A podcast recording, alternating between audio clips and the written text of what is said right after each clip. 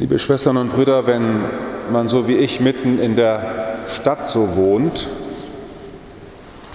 dann trifft man ja hier Menschen, die außerhalb ihrer sozialen Kontrolle sind. Das ist ja das Faszinierende einer Großstadt. Da kann man hingehen und die Nachbarn sehen nicht, was man macht bei Pik und Kloppenburg und wie man sich bei C&A benimmt und was man alles so einkauft. Darum geht man ja gerade in die Stadt.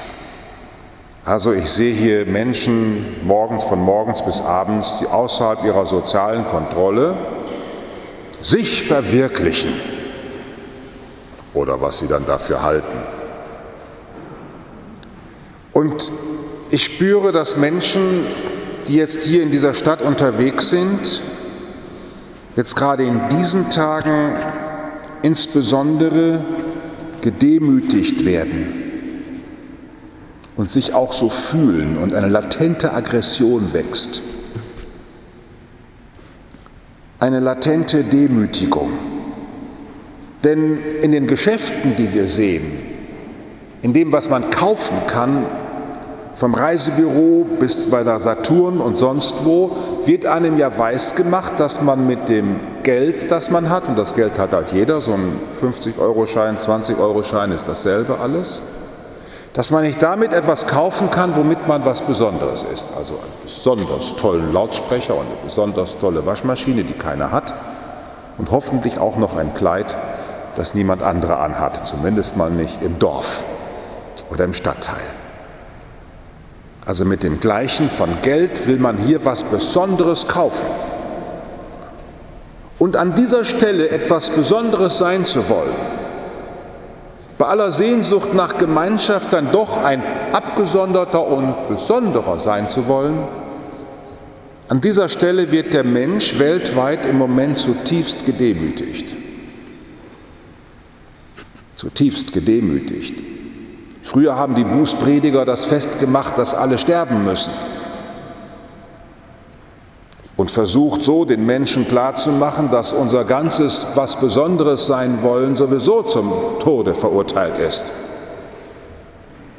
Und es sich deswegen gar nicht lohnt, ein hoffärtiges Leben zu führen, sich aufzubauschen und aufzubauen,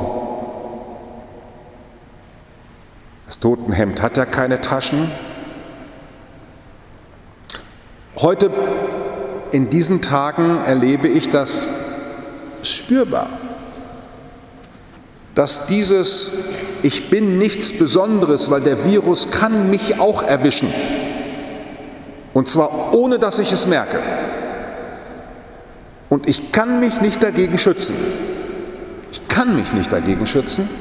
Ich bin bedroht und betroffen wie alle. Alle müssen eine Maske tragen.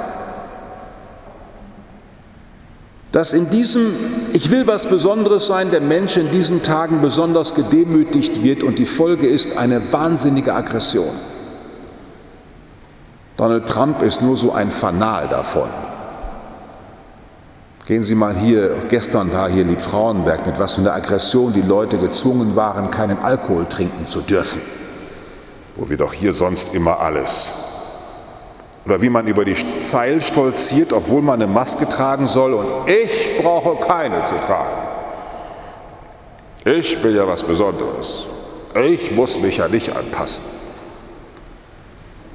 Wie Menschen in ihrer tiefsten Seele gedemütigt sind, dass sie nichts Besonderes sind.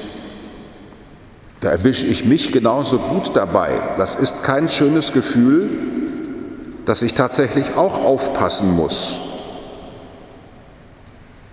und selber auch einer sein kann, der andere anstecken kann. Niemand ist ausgenommen. Alle sind gleich. Das ist eine tiefe Demütigung. In dieser tiefen Demütigung, liebe Schwestern und Brüder, wird vielleicht noch einmal besonders deutlich, warum der Philipperbrief singt in, sein, in dem ältesten Lied, das wir kennen, dass Gott sich in Jesus Christus uns Menschen gleich gemacht hat, das Gleichsein aller Menschen angenommen hat. Gott hat sich infizierbar gemacht. Gott ist ansteckend geworden, ansteckbar.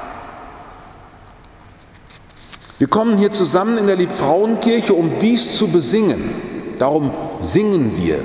Nur wir leider nicht. Ich hoffe, es kommt bald wieder. Darum haben wir Musik.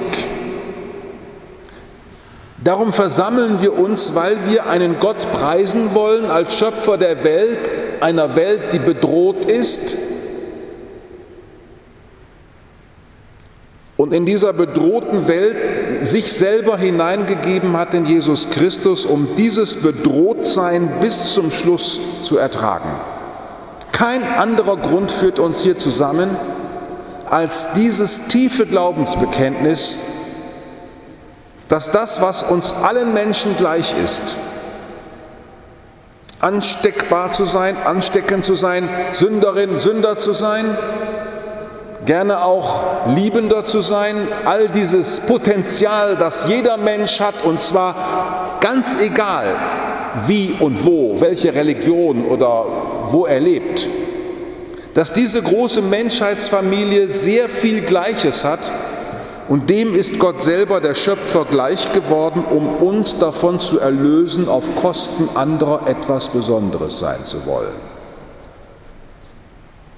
Auf Kosten anderer etwas Besonderes sein zu wollen. Erstmal für uns selber reich sein zu wollen, egal wie es den anderen geht. Erstmal selber, bevor du.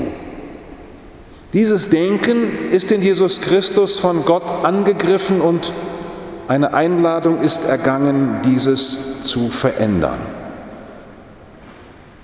Wir kommen hier zusammen, um die Gegenwart dieses machtvollen Gottes zu feiern, der ohnmächtig in den Kreuzen dieser Welt sich eingegraben hat, um in der Auferstehung des einen Sohnes den Anfang der Erlösung der ganzen Welt zu stiften.